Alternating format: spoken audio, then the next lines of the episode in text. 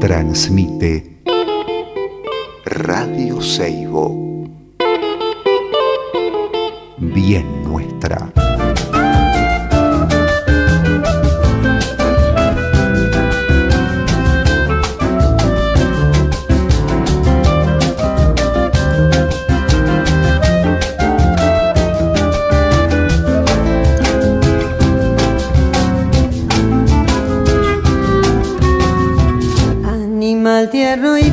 Inútilmente pobre. Vos sos igual a nadie, inesperadamente torpe. Integrante sin saber. Buenas tardes, ¿cómo les va? Este es otro programa más de Historias del Viento de Arriba. Aquí estamos en San Carlos, en Salta, en los Valles Calchaquíes, en Radio Seibo, que es la 90.3 eh, FM. Eh, bueno, también hay gente que está escuchando por internet, ¿no? En www.radioseibo.com.ar. Eh, aquí estamos con Elvira. Estoy, estoy agitado, estoy agitado que recién entro corriendo. Siempre. Ahí está Elvira. Está buenísimo porque hoy voy a tener una charla con una amiga, entonces va a ser como una charla con una amiga y bueno, vamos a charlar así de manera amena, entonces no tengo que estar así tan, tan... eh, sí, sí estoy concentrado, obvio, pero bueno, también con la vida misma, ¿no? Encima. Así que aquí estoy con Elvira Grillo, con mi compañera de trabajo, mi amiga también. Buenísimo, que eh, es la que lleva adelante este programa. Eh, les cuento que está también Fausto Roa, que es el otro integrante del programa, que está en... en- ahí está, para Fausto.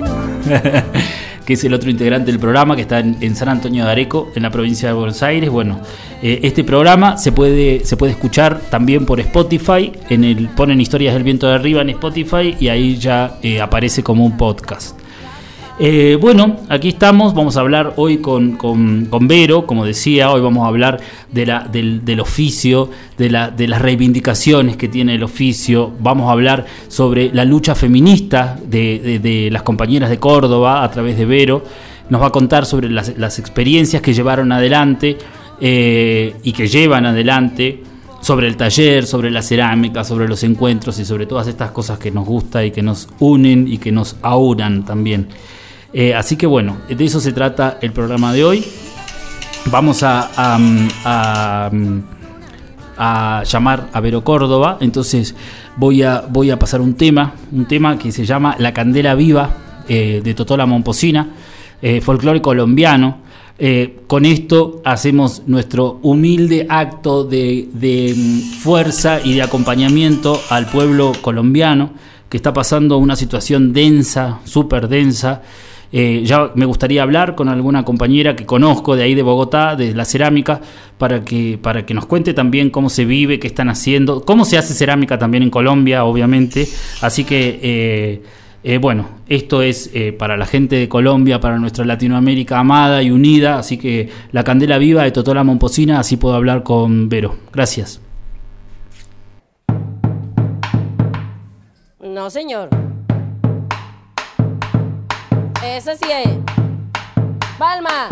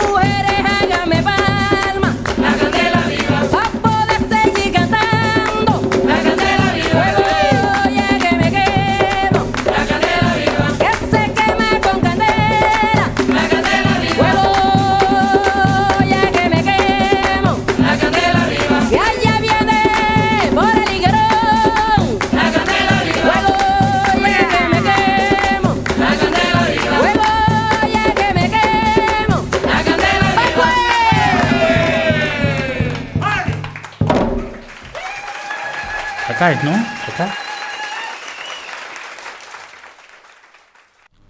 Al aire, nuevamente.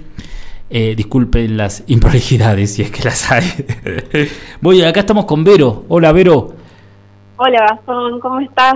¿Cómo ¿Todo estás? Bien? ¿y vos? Todo bien. Bueno, Bueno. un saludo también a la gente que nos está escuchando. Un gustazo estar acá en el programa. Qué siempre, bueno. siempre los jueves es el clásico. Qué bueno. Qué grande, gracias. Sí, hay mucha gente que te está escuchando, Vero, que nos está escuchando en este momento. Está bueno también que han dejado saludos y cosas así para vos. Así que, bueno, buenísimo. Yo quería hablar con vos hace mucho tiempo para charlar sobre, sobre estas cosas que nos gustan, ¿no? Los encuentros, lo- el oficio, las reivindicaciones y esto que nos, que nos atraviesa de alguna manera. Sí, súper necesarias estas charlas. Claro. Está bueno también poder poner esa mirada, me parece, en lo que hacemos. Más allá de- del silencio laborioso del taller, también poder reflexionar sobre la práctica me parece que está bueno. Sí, sí, sí, sí, porque también es eso, ¿viste? Esta, esta, este programa se escucha en los talleres, eso es algo que a mí me genera un gustazo enorme, porque, bueno, viste que la radio acompaña, ¿no? En los talleres. Sí, es compañía de taller, tal cual. Tú lo has dicho. Vero, contame, contame eh, para comenzar, eh, ¿cómo, ¿cómo fueron tus comienzos con el barro, con la cerámica?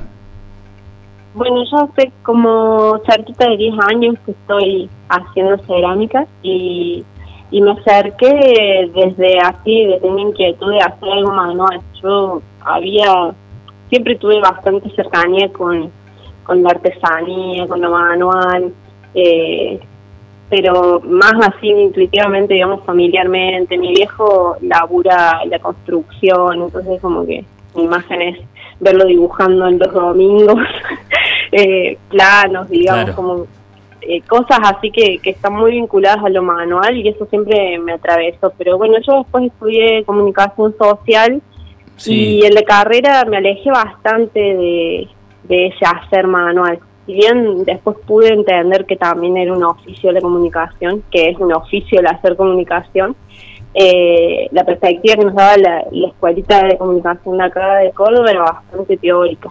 Claro. Y en ese andar yo, yo estaba laburando, digamos, como comunicadora y, y tenía una necesidad muy fuerte de meter las manos en, en algo, en transformar algo con mis manos. Claro. Y así llegué al taller de Olga Tarditi, que es una ceramista acá de Córdoba, y bueno, y ahí empezó mi camino. En un principio laburando, eh, bueno, con pastas comerciales, eh, coladas, digamos, como que eso fue el primer contacto que tuve. Y bueno, y a partir del 2014 que fui a mi primer barro cachaquí, ahí me cambió la, la cabeza y, y la práctica en el hacer cerámica. Y me empecé a acercar más a los barros locales. Y, y bueno, también eh, recuperé capaz inquietudes que había tenido en, en la facu, de, de las lecturas de la antropología, la sociología, la filosofía, eh, y todas estas perspectivas más latinoamericanas que por ahí sí, sí nos empapaban en, en la facu, eh, bueno, como que se me volvieron a surgir, pero ya desde la mirada del oficio. Qué bueno, qué Y bueno. bueno, y eso, como con- conciliando estos dos oficios, vengo trabajando en el último tiempo. Claro, claro. También conciliándolo con la militancia, ¿no? O sea, bueno, no sé si es militancia la palabra o el activismo, ¿no? De poder pensarnos políticamente atrás de, de lo que hacemos y posicionarnos también. Claro. Bueno, por ahí, por ahí viene, digamos, de, de- de estos orígenes, eh, vienen estas inquietudes actuales también. Está buenísimo. Contame de los barros locales de ahí de Córdoba. Vos estás, vos trabajás con, con barros nativos también, o sea, tu producción está hecha con barros locales de ahí de, de Sí. la ciu- de alrededor de la, de dónde, de dónde extraes el, la arcilla. Hay distintas arcillas que estoy usando. eh, más o menos en el 2017 fue que empecé así como más conscientemente a, a pensar en la posibilidad de, de hacerme, digamos, totalmente autónoma en cuanto a los barros y dejar de depender de comprar las arcillas. Y ahora actualmente estoy trabajando con dos barros que son de Niña Paula, que es un paraje detrás de sierra, eh, un barro que es de San Lorenzo, que es también en Tras la Sierra, y un barro de Cosquín y otro de Villa Caer.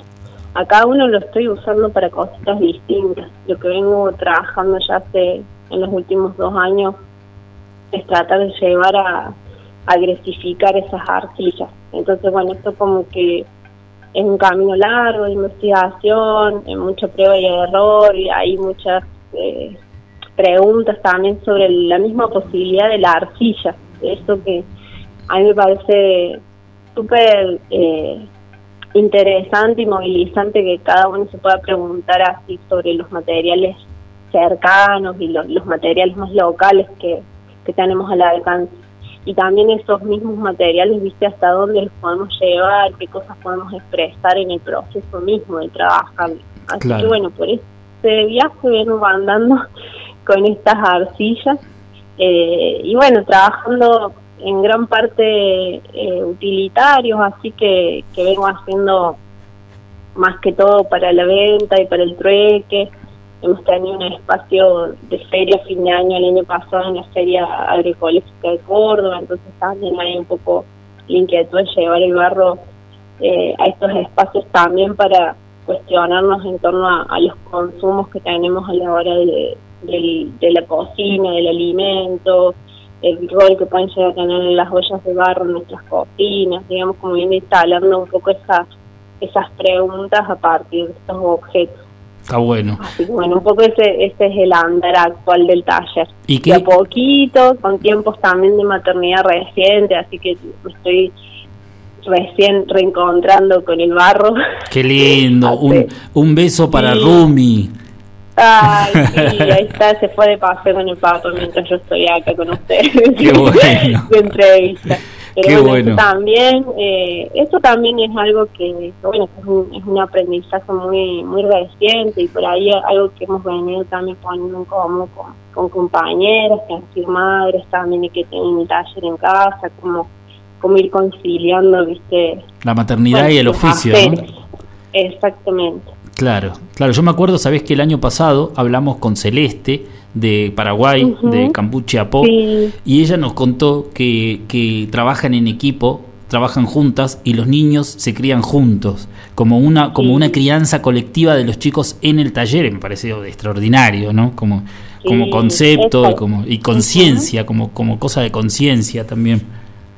Sí, y es como la experiencia que tienen los compañeros de Cambuchi es eh, como un faro, así, como, como Claro. algo que, que alienta, digamos, a, a poder pensarlo, pero, pero a la vez, eh, bueno, en, en- en la cotidianidad de, de la ciudad y de los talleres, como en general venimos trabajando acá en la Argentina, solemos tener experiencias mucho más solitarias, ¿no? Como más eh, individuales. Entonces, bueno, un poco pensando en esto que, que decías al inicio en la presentación, de, de cómo de cómo nos estamos organizando acá en Córdoba con el Javier Feministas, es una de las inquietudes poder llevar eh, el, el oficio a instancias más colectivas, a compartirnos eh, haceres, saberes y fortalecernos en lo colectivo. Qué Con bueno. una dinámica muy de ciudad a la vez, ¿no? Sí. Pero, pero bueno, como con esta inquietud de no sentirnos tan solas, que es algo que en general, viste que los talleres de cerámica nos pasa como este repliegue hacia la casa, hacia el taller, Claro. están los encuentros, pero bueno, eh,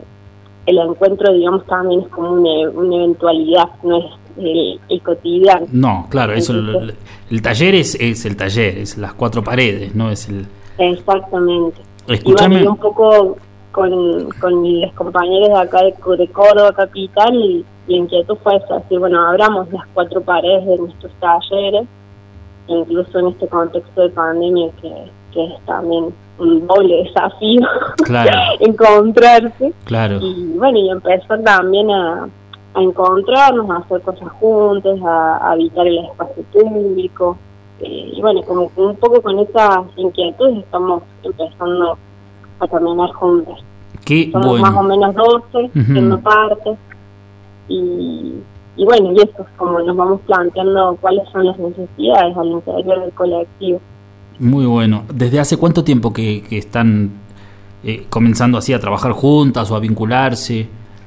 Bueno, en el 2018 fueron como los primeros encuentros, así nos empezamos a visitar en ferias entre nosotras y, y después en el 2019, el 8 de marzo, fue la primera intervención que hicimos eh, colectivamente. Y desde ahí nos hemos empezado a juntar, hemos hecho compras colectivas, hemos definido por ahí el precio de los talleres de manera conjunta para que, no- digamos, para no competir entre nosotros, sino más bien Acompañarse. red de talleres. Claro, qué bueno, qué bueno. Y, bueno, y planteándonos también todas estas, eh, digamos, estas cuestiones que nos atraviesan en lo social, eh, no solo en, en el oficio, digamos, sino bueno, en, en la coyuntura, en, en la actualidad de nuestras vidas eh, aquí y ahora. Y hay cuestiones que tienen que ver con la violencia, eh, con, la falta de acceso a ciertos espacios, o cuestiones que, como hablábamos recién, ¿no? que la maternidad y el oficio por ahí eh, se hacen un poco incompatibles en algunos momentos. Entonces, bueno, un poco el espacio es un espacio de, de contención, principalmente, de, de poder pensarnos en el hacer juntos. Y eso Buenísimo. me parece que es muy potente. Obvio, claro. Claro, es una práctica compartida de feminismo, ¿no? Es como el feminismo aplicado, digamos.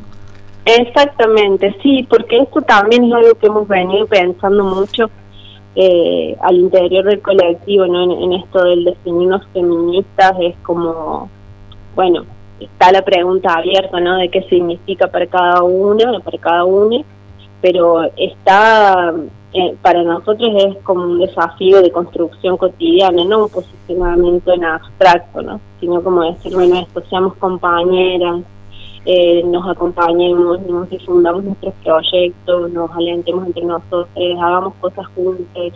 Eh, pensar, por ejemplo, la intervención del, del 8 de marzo que hicimos este año, que, que durante la marcha del 8 de marzo construimos un muro en la calle. Me encantó también, esa, eh, me encantó esa, esa, esa actividad. Me pareció espectacular. Eso, derribar un muro, ¿no?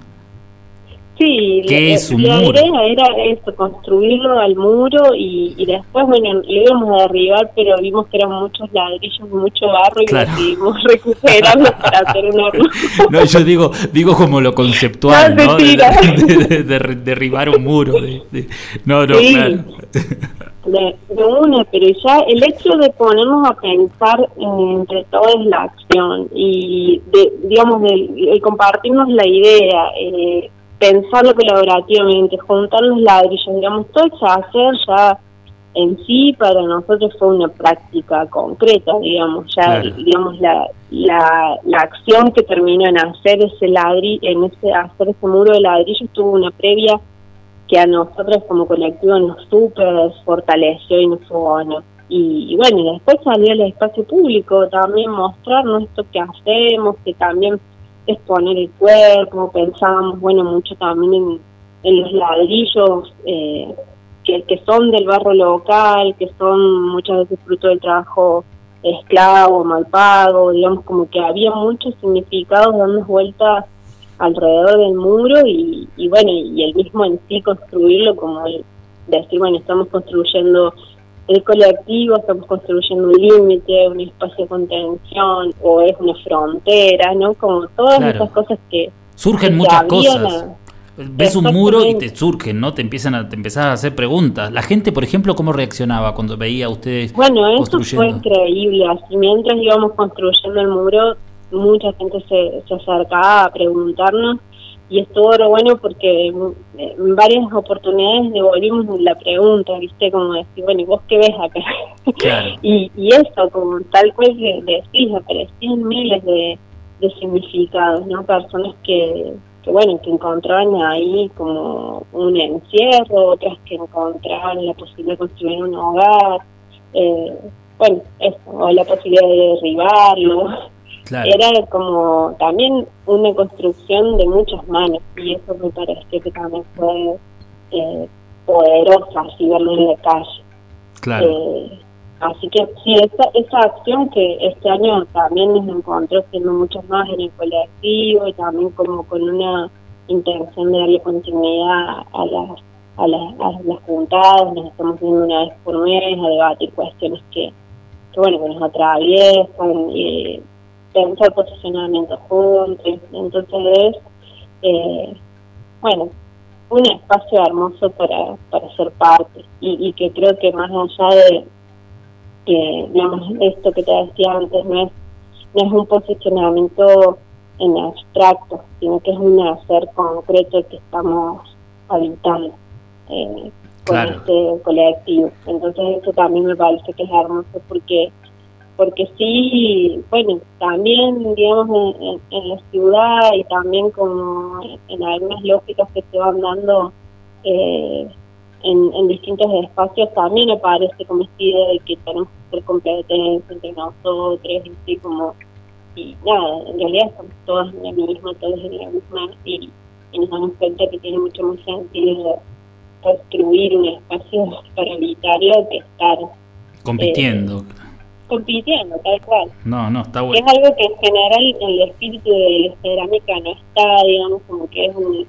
Yo siempre encontré un espíritu así súper generoso y constructivo Sí, en los claro. de la cerámica, pero bueno, también se, el mismo sistema a veces genera como esas hostilidades de, de, bueno, de competir por, por los alumnos, de competir por las becas, de competir por, Claro. por, no sé, lo- las muestras y en realidad nos damos cuenta que, que no, digamos que eso no fortalece, que no, bueno, que no construye. Está buenísimo. Es una postura política. Esos son posturas políticas, ¿no? Es llevar, es llevar adelante lo que uno está pensando y bueno, y compartirlo con, en este caso, con las compañeras. Es, así es. Qué bueno, qué bueno. Esto me gusta, me gusta escucharte también hablar, ¿no? Que estás eh, eh, eh, con, con, eh, con un lenguaje inclusivo, ¿no? Con, con una, una algo que también está atravesando eh, a la sociedad en general y a nosotros particularmente también a nuestro oficio, ¿no? Porque es les alfareres feministas también, ¿no?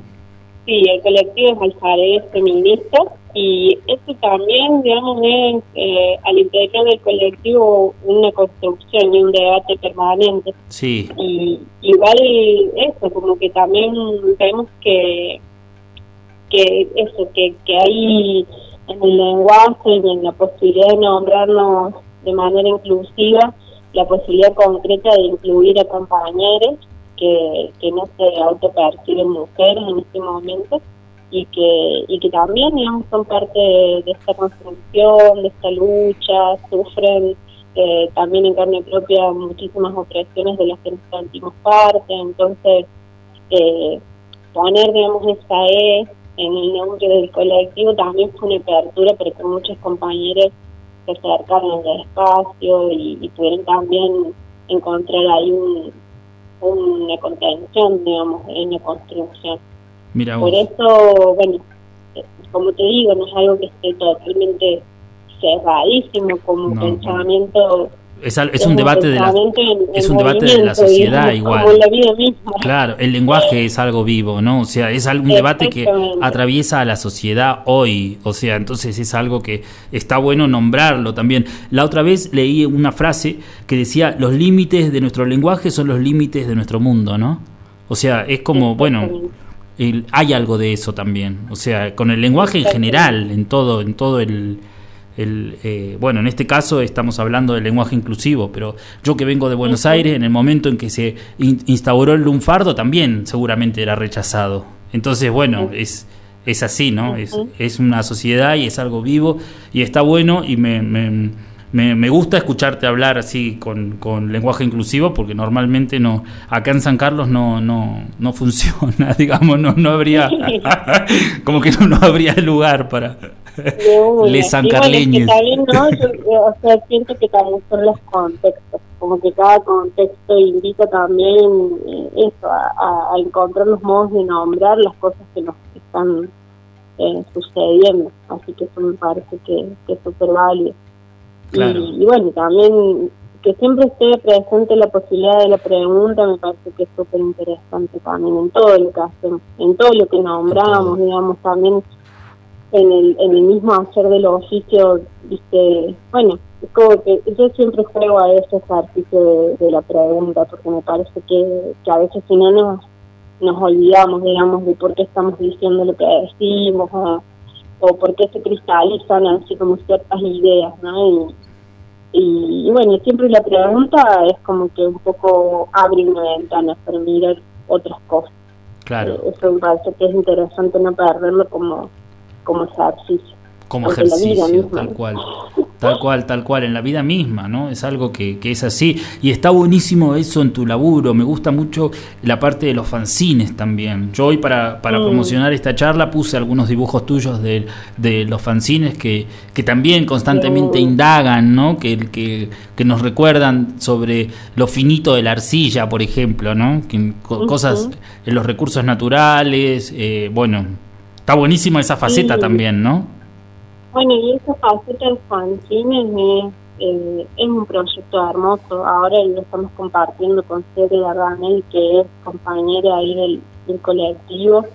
Y, y que, bueno, eh, teníamos la inquietud esta de, de traer como este imaginario ilustrado de, de la cerámica y del hacer con barro. Y los fanzines también como posibilidad de, comunicar, no solo hacia el interior de, quienes estamos haciendo cerámica, sino también para quienes no conocen lo que hacemos cuando nos pasamos tanta hora dentro del taller, como un poco, eh, bueno, socializar eh, y dar a dif- difusión, digamos, a, a todo lo que hace el oficio. Y bueno, los fanzines también han servido mucho para apoyar causas concretas, como fue el año pasado eh, el apoyo que hicimos a Lili Sandoval y a Delicia Sandoval, que son compañeros cultivo conmigo que, que, bueno, que estaban pasándola ahí medio ciego con el COVID. Eh, digamos, este proyecto de Fanzine fue un apoyo concreto para ellas también, que les, que les sirvió en ese momento. Después de ahora estamos trabajando justamente junto con los compañeros de Cambuchi APO para dar a conocer toda esta situación que ellos están viviendo con, con la apropiación de del hornito Tatacuay, con el, avance de la privatización de los esteros. Entonces también los fanzines son de algún modo un, un posicionamiento político Sí, en, no. en el mundo del barro. Y aparte, y aparte la forma artística, me encanta. Quisiera que después, mira, quisiera, ahora eh, eh, te voy a proponer que pasamos un tema así, así nosotros podemos armar dos bloques y, y después quisiera que eh, hablemos también de esto de, de las compañeras de Paraguay para contarle a la gente también lo que está pasando, ¿no? Que, que también es nuestro nuestro oficio eh, de Latinoamérica y que bueno que vos también sos una, una gestora de esto, ¿no? De ayudarlas y de acompañarlas y esto, así que estaría buenísimo poder charlar de eso. Vamos a pasar un Dale. tema, entonces, Vero, y ahí seguimos charlando. Dale. Meta.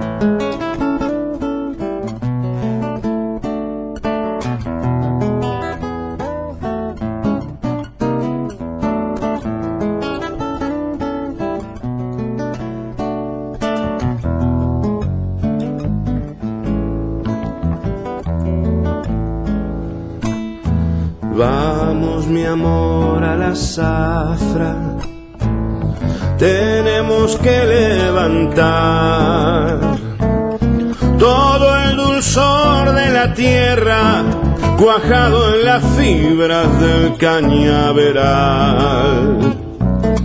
Todo el dulzor de la tierra, cuajado en las fibras del cañaveral de sol a sol en el surco. Trabajaremos los dos. Mientras madura en tu entraña el hijo cañero que tengo con vos. Mientras madura en tu entraña el hijo cañero que tengo con vos.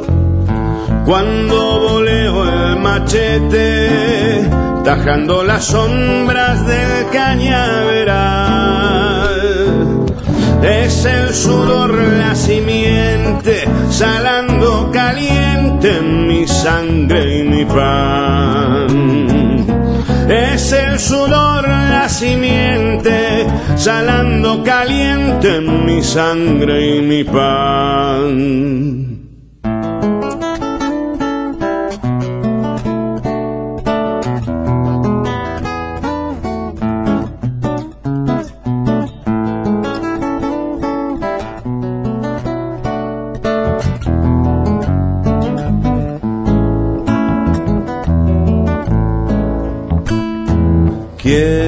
Que tengas un chango para yapar el jornal.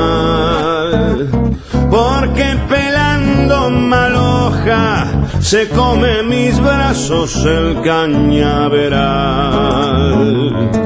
Porque se come mis brazos el cañaveral. Ya no creo en el desquite que buscaba en el alcohol. Vamos mi amor a la zafra, me queman las ganas de achar sol a sol. Vamos mi amor la zafra, me queman las ganas de achar sol a sol. Cuando voleo el machete, tajando las sombras del cañaveral. Es el sudor la simiente, salando caliente en mi sangre y mi pan. Es el sudor la simiente, salando caliente en mi sangre y mi pan. Bueno, acá continuamos. Escuchamos recién al negro Fontova haciendo un tema de Dávalos y Falú que se llama Vamos a la Zafra. Bueno, y continuamos con Vero. Vero, Acá estoy. acá estás. Bueno, buenísimo. Muchas gracias, Vero. Estábamos hablando, nos quedamos en, nos quedamos en esto de, de lo que está sucediendo con las compañeras de Cambuche Apó. eh, y decía esto de que vos las acompañás y estás con ellas y, y, y bueno, nada, contanos un poco cómo es esto de, la, del- de lo que sucede ahora con el horno eh, Tatacua. Tatarma. Ujú. Sí. Bueno, ellas eh, ellas han venido haciendo este modelo de horno por baño, por varios varios años y resulta que el año pasado empezaron a tener problemas con un empresario, eh, no me acuerdo ahora su nombre, pero de apellido Troche, eh, que, que bueno, que empezó, primero se acercó a ellas con un ofrecimiento de, que le hicieran el horno, viste, para él y, y bueno, y como contratar su mano de obra, digamos. Eh, pero bueno, las compañeras ya, ya venían organizadas, como gestionando sus propios canales de venta, superando también la situación de depender de los intermediarios que, que así como a ellas, a muchas eh, y a muchas eh, familias y comunidades alfareras siempre es un tema, ¿no? Como que les atraviesa esto de depender de, de los intermediarios para poder comercializar sus cosas. Esto, bueno, ellas ya hace años que están trabajando en poder ser realmente autónomas en, en, en la venta, en la producción y en la venta de sus cosas. Entonces rechazaron esta propuesta de, de este señor y este señor empezó, bueno, a, buscar por otro lado, eh, a contratar a otras alfareras de, del mismo pueblo, eh, generando ahí también, bueno, cierta división al interior de, de la misma comunidad, ¿no? Como eh, pagando barata la mano de obra de las otras alfareras para después poder comercial- comercializar este producto a mayor escala, a una escala industrial, y las empezó puntualmente a hostigar y a, increpar, digamos, eh, a través de, de documentos, de cartas documentos, de que dejaran de, de hacer eh, este este horno porque él era dueño, digamos, de la patente, una cosa así, Claro. por, por resumir la historia. Claro. Y bueno, eso fue, digamos, creciendo en, en, en intensidad, digamos, del hostigamiento que fueron recibiendo las chicas del colectivo, eh, a la par que, bueno, pudieron ir encontrando también eh, apoyo, asesoramiento también legal, ¿no? Y, y por parte de, de las instituciones culturales eh, de Paraguay. Y bueno, finalmente ellas pudieron contrarrestar esas demandas y, y hacer frente a esta situación. Pero bueno, eh, digamos, e- esa situación se destapó ahora a inicios de, la semana, eh, donde ellas pudieron también hacer público todo esto que venían sufriendo ya hacía casi un año con, con este señor empresario y, y bueno, y también, digamos, a raíz de esto, eh, la, la contra el contraataque de, de, de, este- de esta persona, digamos que, que tampoco da señales ante la justicia, entonces eh, la justicia tuvo que ir a la casa de las alfareras que, hacían los hornos, ¿no? Y como empezando a generar rispideces al interior de la comunidad cuando, cuando en realidad es en contra de esta persona, ¿no? Todo el, eh, toda la denuncia de las compañeras del colectivo, porque, bueno, busca apropiarse de, un de, de una identidad cultural que es de la comunidad. Eh, también ha ido avanzando en la compra de tierras, de los esteros, digamos, buscando apropiarse de, de los esteros donde las compañeras sacan el barro para hacer sus, sus trabajos. Entonces, es una situación bien compleja de donde se cruza, bueno, lógicas desde activismo a apropiación cultural, violencia, eh, y bueno, por suerte las compañeras no están solas, también desde la comunidad alfarera en general hemos manifestado nuestro apoyo eh, a, su demanda y, y a su lucha, y bueno, también un poco la invitación es a, a estar al tanto de lo que está pasando, ¿no? Porque, porque bueno, también ellas están en el territorio y, y también, digamos, se sienten en algún punto vulnerables, si bien que si bien que están organizadas, ¿no? Y, cuentan con el apoyo de, bueno, de, muchas personas, de las autoridades, eh, los medios de comunicación han difundido la situación, pero bueno, eh, eh, también esta persona se está manejando con lógicas que, que son bastante violentas y bueno, un poco eso atemoriza a las chicas. Tremendo, tremendo. Algo que sucede en toda Latinoamérica, ¿no? La apropiación Es de terrible. técnicas es terrible, Sí, pero es aparte con una impunidad es increíble, o sea, es increíble que se manejen así, ¿no? Es es increíble en este tiempo, ¿viste? No te imaginas que, que suceda algo así. Sí, y que a la vez no pienso esto, bueno, a cuántas otras comunidades les pasará lo mismo, ¿no?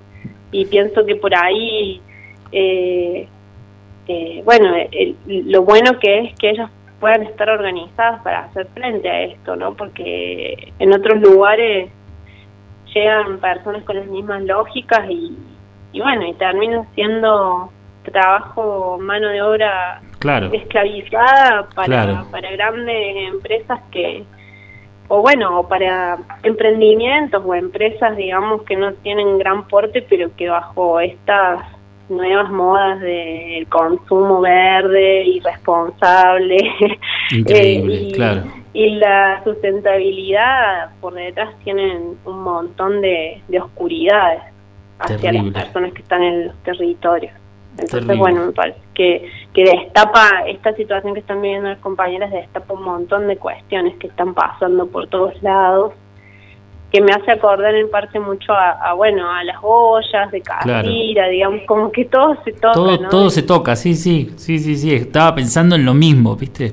En Casira Sí. también, en la vulnerabilidad de las, de las comunidades, de los pueblos, de- y más así de grupo de mujeres solas, ¿no? O sea, de- Sí, que también, eh, bueno, o sea, es, es como, digamos, son, son lógicas que, que yo siento que, que, bueno, que vienen de lejos, ¿no? Esto como el, el que podemos llamar colonialismo interno, o colonialismo como alguna forma de vínculo vigente, ¿no? Eh, que, que, bueno, que, que va hacia los territorios y hacia las comunidades. Y, y esto que pasa con el barro, bueno, es lo mismo que pasa cuando se, se lotean o se privatizan los, te- los territorios donde las compañeras sacan el barro en el Chaco o de donde se obtiene la palma, digamos. Eh, Claro. El trabajo con lo artesanal siempre está eh, pendiendo de ese hilo, ¿no? De la voluntad tremendo, tremendo. política por un lado y de la salvaguarda de esos saberes y de esas Terrible. prácticas, pero Es lo terrible. cierto es que, que sí, que, que digamos que, que la lógica del sistema va hacia hacia la hacia vulnerar y violentar esas comunidades y sus prácticas también, sus modos de vida, Tal cual. que, que bueno, que son en el territorio, que eso también es súper fuerte. Para mí, hablar de estas cosas, viste, por ahí, no sé, yo pienso en, en cuestiones que, que que a veces los ceramistas estamos en territorios más urbanos, no tomamos dimensión porque, nada, porque la arcilla nos viene en un paquete de repente, ¿no? Claro. Pero, Claro. pero claro, Claro. después cuando entendés qué, qué significa, digamos, eh, eh, el, el sustentarse del territorio, Claro. eh, aparecen todas estas cuestiones, ¿no? De, de comunidades que, que de repente se quedan sin el barro porque les lotean la vela, digamos. Claro. Así de, de Claro. simple. Por eso está bueno cuestionarse, preguntarse, ¿no?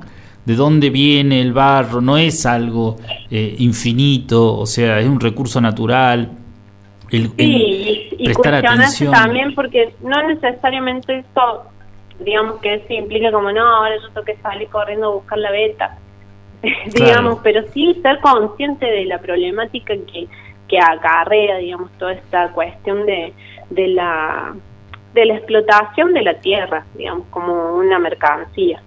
Terrible. Me parece que ese es el tema de fondo, digamos, más, más eh, nodal, porque en definitiva eh, es eso ahí con lo que está pasando con las compañeras de Camuchi está tan claro, así como cómo ellas están entendiendo el territorio, cómo ellas están cuidando el ciclo del barro, eh, trabajando, digamos, el respeto con ese entorno natural que les da de, de comer, digamos, que es su sustento, y viene alguien por fuera de esto que no entiende esa lógica y que piensa que ese, ese terreno de barro es, eh, digamos, eh, lo ve traducido en dinero, en ganancia económica, Claro. y no entiende toda esta trama más vital que, que está de- en juego. Claro. Y me claro. parece que eso es súper importante que lo tengamos presente. Claro, siempre, siempre. Me parece buenísimo poder charlar de estos temas, Vero. También, ¿sabes lo que Sí. me gustaría que hablemos un poco también? Vos sos ollera, o sea, haces ollas. El, em, Sí. eh, bueno, sos ollera, eh, salimos del. De, de- sos, sos ollera, sí, claro. De, de- de Sí, tu taller fabricás Justo el otro día con las chicas de Voces de Ollera Sí. tuvimos una charla de esto de eh, cómo es si uno hace olla y no se autopercibe ollero, ollera. Pero no, en realidad eh, sí, digamos, yo, yo me, me considero ollera porque hago ollas y porque aparte, bueno, eh, la olla está acá presente en el día a día. En la Eh, vida, claro, en la en la casa. vida, en la casa, tal cual. Claro, Que claro. bueno, hace poquito tuvimos oportunidad de vernos Sí. con vos, Gastón. Sí, claro. Y, y estuvo eh, eh, re lindo así ver tu cocina también, como con todas las ollas de barro en uso. Porque Claro. para mí eso es eh, un antes y un después, así, de, de, de poder esto, llevarlo a, la- al, a lo concreto, al cotidiano, al hacer de la comida de todos los días en la olla de barro Claro. eso le da un valor increíble así a, a, bueno a todo a- al trabajo mismo de, de los olleros y las olleras y y ya esto ya que no no solo queda en un posicionamiento o en un discurso sino que lo incorporamos para la vida diaria Para la vida diaria. Y es una reivindicación también del oficio, ¿no? una es- reivindicación eso, en muchos aspectos en muchos aspectos.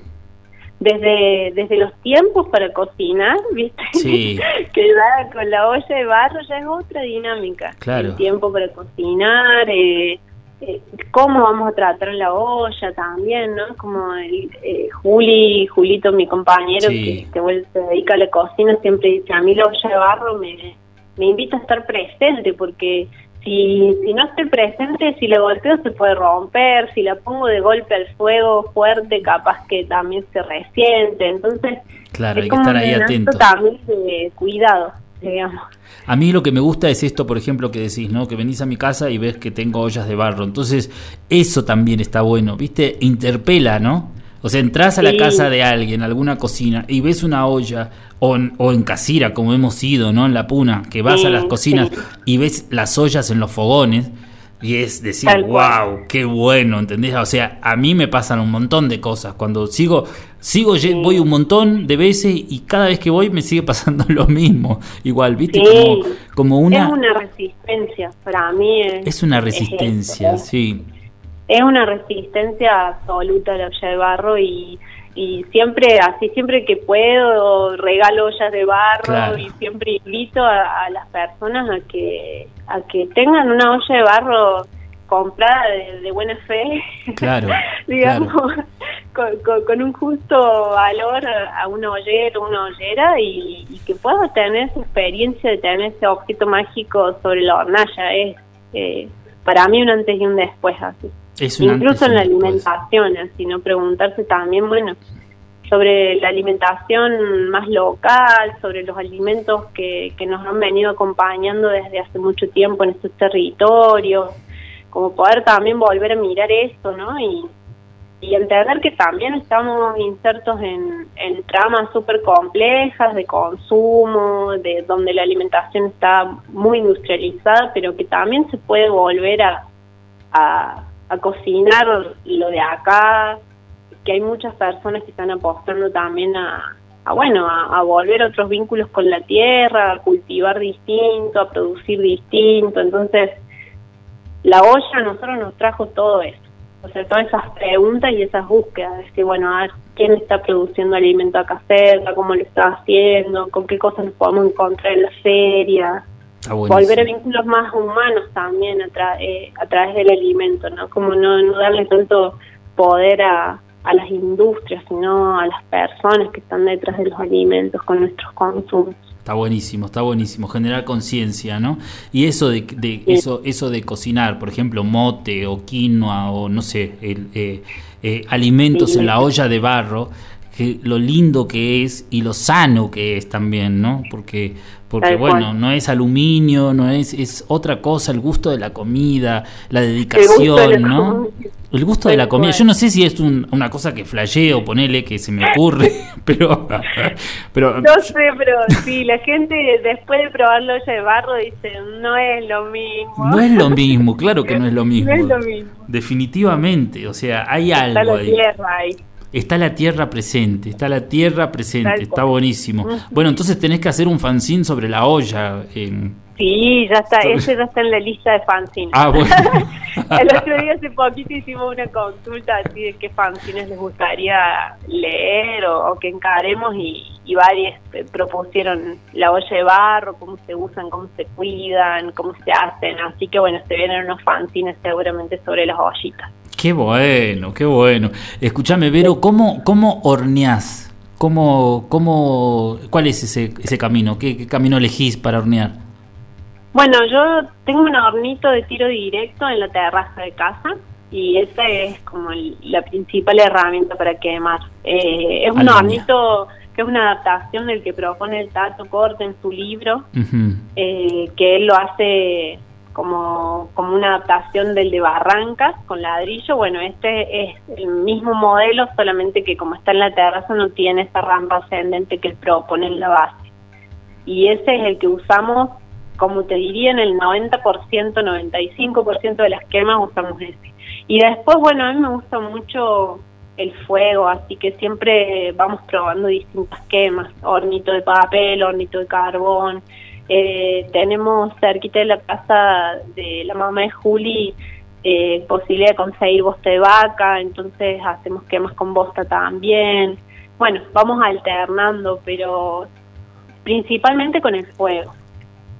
El fuego, la leña. Principalmente con el fuego. A leña, con cajones de verdura buenísimo. y con palets acá en Reciclaje en de la ciudad. terraceros y Claro. reciclaje 100% del barrio, del barrio dijo. Extraordinario. Escúchame, Sí, bueno. das clases en tu taller, hace, bueno, ahora es un tiempo raro, pero, pero bueno, es, eh, sí, esa es la modalidad, ahora estoy digamos. dando, eh, empezamos justo este fin de semana un ciclo que es de acompañamiento y profundización para personas que ya vengan haciendo cerámica y que quieran, bueno, repensar lo que vienen haciendo y por ahí a, a encarar algunos proyectos nuevos o cambios con, bueno, con alguna guía. Así que vamos a hacer ese presencial que va a ser una vez al mes y es un grupito chiquito, nos queda un lugar nomás Ah, ahí para, para estar con cuidados eh, y protocolos. Perfecto, y bueno. y después en, en modalidad virtual ya arrancaron algunos talleres que también son siempre talleres, bueno, como el FEM, que, que en algún momento lo di presencial. Eh, No ahora hablamos está en la modalidad FEM, virtual. claro. Importante ese bueno, taller. El FEM, el CEM se está redefiniendo también hacia, hacia, bueno, hacia los cuerpos y los territorios, un poco como veníamos charlando, en sintonía con lo que veníamos charlando antes. El cuerpo como un territorio. Sí, y bueno, y, y por ahí ya ahora está empezando un ciclo virtual que va a terminar cerquita de agosto y mi idea es poder volver a darlo presencial en encuentros, o sea, es un taller que, que a mí me gustaría que circule, no sé, digamos, cómo va a ser la circulación de acá en adelante, Claro. pero me parece que es un taller hermoso para compartir así, ¿no? Como en, en espacios colectivos, eh, en distintos lugares, con distintas gentes, porque, porque bueno, hablan un poco de este vínculo así de los cuerpos con los territorios y, y- y de repensarnos en, en estos contextos actuales, digamos, donde el extractivismo está así en su etapa más furiosa y más invisible pareciera. Está buenísimo. Pero está bueno, hay muchos pueblos que están de pie, así Mm. que, y, y nada, hace poquito Andalgalá Claro. estuvo de pie, hoy Colombia está de pie, Sí. entonces creo que que Chubut, bueno, que es un Chubut poco- también allá en el sur. Chubut, Mm. exactamente. Es un poco llevar, digamos, esas vivencias en los territorios al hacer cerámico, que me parece que, que está bueno poder hacer ese diálogo. Buenísimo. bueno, la cerámica como sí. hecho político. Exactamente. Sí, me parece que, que es un es un lindo camino, ¿no? Para indagar ahí.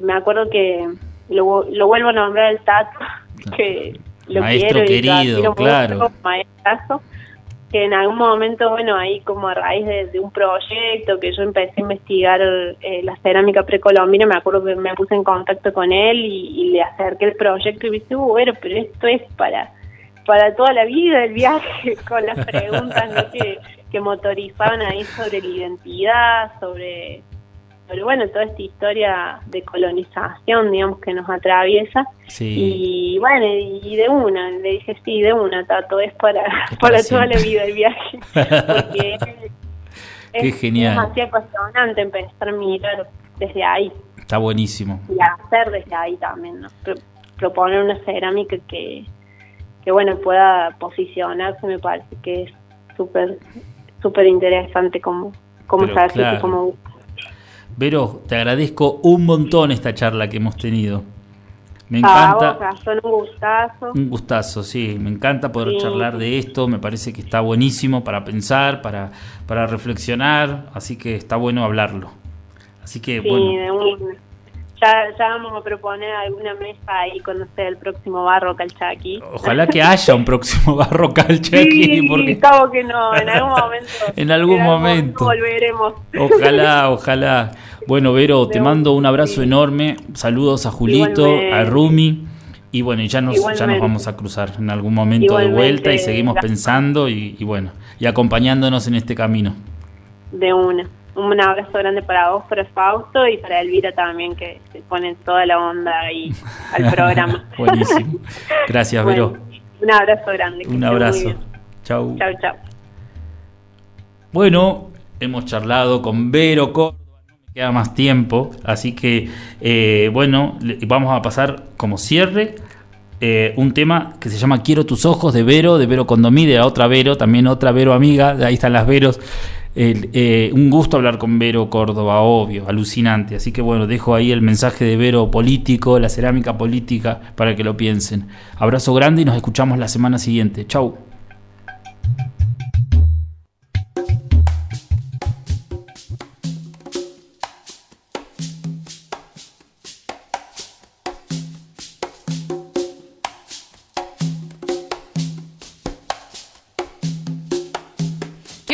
Tus ojos al manantial que me lleva. Quiero tus venas donde la sangre reposa.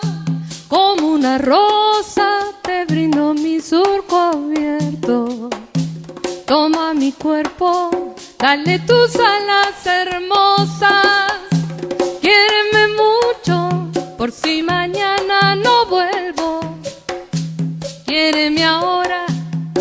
estoy sentada en el cielo. Ámame tanto como te quepa en la vida. En este canto de cielo, trigo y semilla. Pero quiéreme mucho por si mañana no vuelvo. Quiéreme ahora que estoy sentada en el cielo. Ámame tanto como te quepa en la vida. En este canto de cielo, trigo y semilla.